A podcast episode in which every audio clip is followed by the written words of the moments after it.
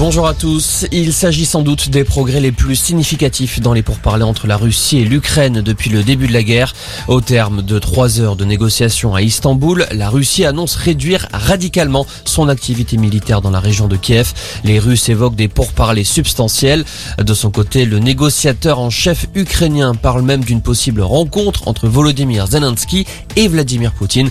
Pour l'instant, le Kremlin s'y est toujours refusé. En parallèle, Joe Biden s'entretient en ce moment avec les dirigeants européens sur la question ukrainienne. Emmanuel Macron, lui, parlera tout à l'heure par téléphone à Vladimir Poutine au sujet d'une opération humanitaire dans la ville de Mariupol. Decathlon annonce suspendre ses activités en Russie en raison de problèmes d'approvisionnement. Selon l'enseigne française de sport, 92% de ces approvisionnements ne peuvent plus être assurés à cause des sanctions économiques. Contrairement à Decathlon, les autres marques du groupe Mullier, Auchan et Leroy Merlin continuent leurs activités en Russie. Alors que les températures se radoucissent depuis plusieurs jours en France, GRDF appelle les Français à réduire leur consommation de gaz en baissant légèrement leur chauffage. Il est aussi recommandé de privilégier les douches au bain.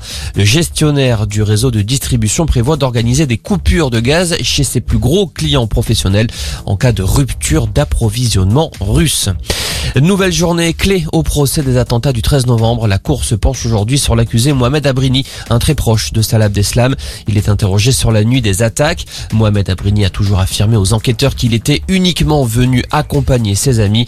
Demain et jeudi, la cour d'assises entendra Salah Abdeslam. Le foot, les Bleus de retour sur le terrain. Ce soir, la France reçoit l'Afrique du Sud à Lille pour un nouveau match amical. Coup d'envoi 21h15.